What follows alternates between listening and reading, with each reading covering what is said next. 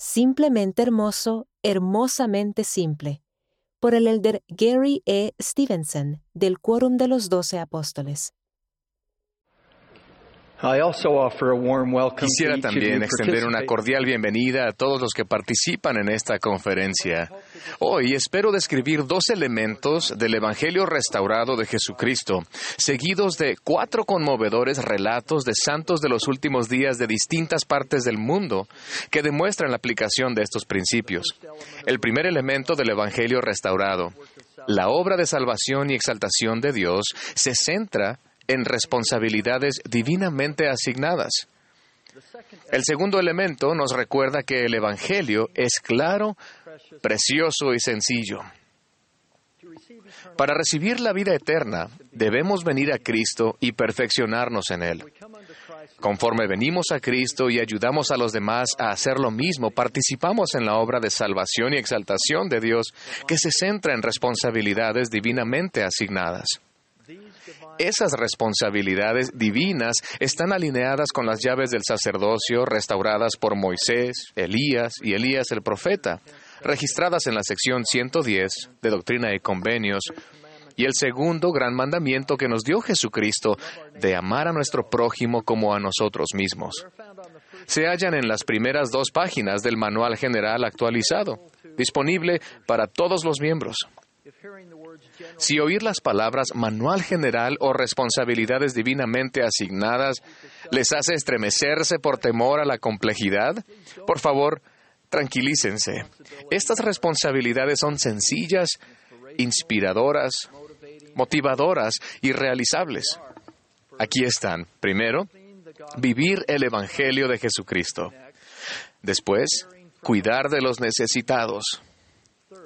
Tercero, invitar a todos a venir a, a, recibir el Evangelio. Y cuatro, unir a las familias por la eternidad. Quizá las vean como yo lo hago, como una guía para volver a nuestro Padre Celestial. Se ha dicho que el Evangelio de Jesucristo es simplemente hermoso y hermosamente simple. El mundo no lo es, es complicado, complejo y lleno de turbulencia y contención. Somos bendecidos al tener cuidado de no permitir que la complejidad tan común en el mundo se interponga en la manera en que recibimos y ponemos en práctica el Evangelio. El presidente Oaks observó, en el Evangelio de Jesucristo se nos enseñan muchas cosas pequeñas y sencillas. Necesitamos que se nos recuerde que estas cosas aparentemente pequeñas y sencillas a lo largo de un periodo de tiempo significativo hacen que se realicen grandes cosas.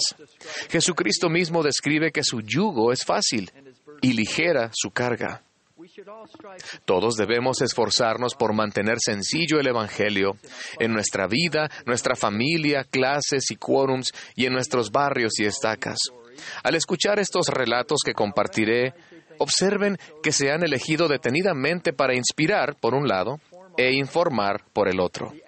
Las acciones de cada uno de esos santos de los últimos días se vuelve un modelo para cada uno de nosotros, ya que ponen en práctica el Evangelio de maneras claras, preciosas y sencillas al cumplir una de las responsabilidades divinamente asignadas que se acaban de mencionar. Primero, vivir el Evangelio de Jesucristo. Jens de Dinamarca ora cada día a fin de vivir el Evangelio y percibir las impresiones del Espíritu Santo ha aprendido a actuar con rapidez cuando siente la dirección del Espíritu. Y él contó lo siguiente. Vivimos en una idílica y pequeña casa de entramado de madera con techo de paja en el centro de un acogedor pueblecito cerca del estanque del pueblo. En esta noche, con el clima de verano danés más hermoso que se pueda imaginar, las puertas y las ventanas estaban abiertas y reinaban la paz y la tranquilidad. Debido a las gloriosas, brillantes y prolongadas noches de verano, no me había apresurado a reemplazar una bombilla quemada en el cuarto de servicio. De repente tuve el fuerte sentimiento de que debía reemplazarla de inmediato. Al mismo tiempo escuché que mi esposa Marianne nos pedía a mí y a los niños que nos laváramos las manos porque la cena estaba lista.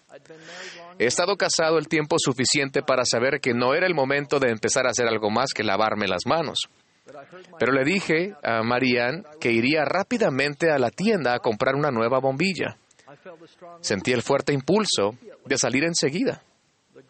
La tienda de abarrotes estaba solamente al otro lado del estanque. Normalmente íbamos caminando, pero ese día me fui en bicicleta. Al pasar por el estanque, miré de reojo a un pequeño niño de unos dos años que caminaba solo junto a la orilla del estanque, muy cerca del agua, y de pronto cayó. Era un instante, en un instante estaba ahí y al siguiente ya no estaba. Nadie había visto lo que sucedió, excepto yo. Lancé la bicicleta al suelo, corrí y salté al estanque donde el agua me llegaba a la cintura. La superficie del agua estaba cubierta de alga, lo que hacía imposible ver a través de ella. Entonces percibí un movimiento a un lado, metí el brazo en el agua, agarré una camiseta y saqué al pequeño. Empezó a jadear, a toser y a llorar. Poco después el niño se había reunido con sus padres. Cuando el hermano Jens ora cada mañana para pedir ayuda, para reconocer las impresiones del Espíritu, incluso algo tan fuera de lo común como cambiar una bombilla de inmediato, también ora para que se le utilice como una herramienta para bendecir a los hijos de Dios. Jens vive el Evangelio al procurar dirección divina y esforzarse por ser digno, y después hacer lo posible por seguir esa dirección cuando llega. El siguiente es un ejemplo de cuidar de los necesitados. Un día, el presidente de la estaca Cúcuta, en Colombia, acompañó a la presidenta de las mujeres jóvenes a visitar a dos mujeres jóvenes y a su hermano mayor adolescente que estaban pasando serias dificultades. Su padre había fallecido hacía poco y su madre había muerto un año antes. Los tres hermanos habían quedado solos en su pequeño y humilde refugio. Las paredes estaban hechas de madera tosca forrada con bolsas de plástico, y el techo de lámina corrugada cubría solo el espacio donde dormían. Después de la visita, los líderes sintieron que tenían que ayudar. Mediante el Consejo de Barrio, comenzó a surgir un plan para ayudarles. Los líderes del barrio, Destaca y la Sociedad de Socorro y Quórum de Élderes, hombres y mujeres jóvenes y muchas familias se dieron todos a la tarea de bendecir a esa familia. Las organizaciones del barrio se comunicaron con varios miembros del barrio que trabajaban en construcción. Algunos ayudaron con el diseño, otros donaron tiempo y mano de obra, otros prepararon alimentos y otros donaron los materiales necesarios. Al terminar la pequeña casa fue un día de gozo para los que ayudaron y para los tres jóvenes miembros del barrio. Esos jóvenes huérfanos sintieron los lazos cálidos y consoladores de su familia del barrio y supieron que no estaban solos y que Dios siempre está con ellos para ayudarlos.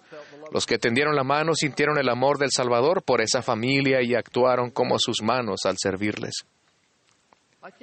Creo que les va a gustar este ejemplo de invitar a todos a recibir el Evangelio. Clayton, de 17 años, de Cabo Verde, no tenía idea de lo que sucedería al entrar un día a la clase de seminario de su barrio pero su vida y la vida de otras personas cambiaría para siempre debido a lo que hizo. Clayton, junto con su mamá y su hermano mayor, se habían bautizado en la iglesia un tiempo atrás, pero la familia dejó de asistir. Su sencillo acto de participar en seminario llegó a ser un punto decisivo para la familia. Los otros jóvenes de la clase de seminario fueron afectuosos y cordiales.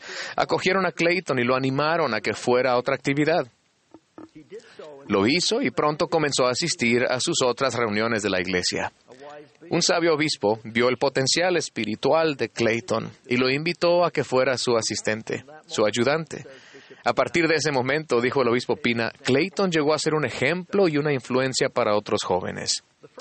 La primera persona a quien Clayton invitó a volver a la iglesia fue su mamá y después su hermano mayor. Después amplió su círculo de amigos. Uno de esos amigos era un joven de su misma edad, Wilson. Después de su primera reunión con los misioneros, Wilson expresó su deseo de bautizarse. Los misioneros quedaron impresionados y asombrados al ver lo mucho que Clayton ya había compartido con Wilson. Los empeños de Clayton no quedaron ahí. Ayudó a que otros miembros menos activos volvieran, además de compartir el Evangelio con amigos de otras religiones. Hoy día el barrio tiene 35 jóvenes activos, con un pujante programa de seminario, gracias en gran manera a los esfuerzos de Clayton de amar, compartir e invitar. Clayton junto con su hermano mayor Clever se están preparando para servir en una misión de tiempo completo. Finalmente, quiero compartir un ejemplo hermoso de unir a las familias por la eternidad. Lidia, de Yarkov, Ucrania, escuchó sobre el templo por primera vez de los misioneros. De inmediato, Lidia sintió el ferviente deseo de ir al templo y después de su bautismo comenzó a prepararse a fin de recibir una recomendación para el templo. Lidia fue al templo de Freiberg, Alemania, para recibir la investidura y después pasó varios días ahí efectuando la obra por representante. Tras la dedicación del templo de Kiev, Ucrania, Lidia iba al templo más a menudo.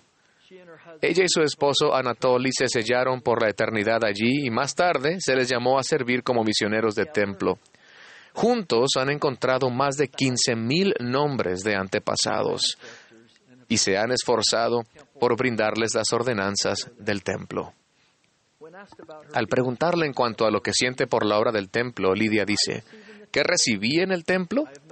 He hecho nuevos convenios con Dios. Mi testimonio se ha fortalecido. He aprendido a recibir revelación personal. Puedo efectuar ordenanzas de salvación por mis antepasados y puedo amar y servir a otros. Concluyó con esta muy verídica declaración. El Señor desea vernos en el templo a menudo. Me inspira lo bueno de esos santos de los últimos días, cada uno con diversas y variadas trayectorias, centradas en esos cuatro relatos. Se puede aprender mucho de los milagrosos resultados que se logran mediante la simple aplicación de principios del Evangelio sencillos. Todo lo que ellos hicieron también está a nuestro alcance. Que podamos mantener el Evangelio sencillo al asumir nuestras responsabilidades divinamente asignadas de vivir el Evangelio de Cristo, para que seamos sensibles a las impresiones como lo hizo Jens en Dinamarca de cuidar de los necesitados como lo demostraron los miembros de la estaca Cúcuta de Colombia al brindar refugio a miembros huérfanos de su barrio, de invitar a todos a recibir el Evangelio de la manera en que Clayton, del país isleño de Cabo Verde en África, lo hizo con sus amigos y su familia.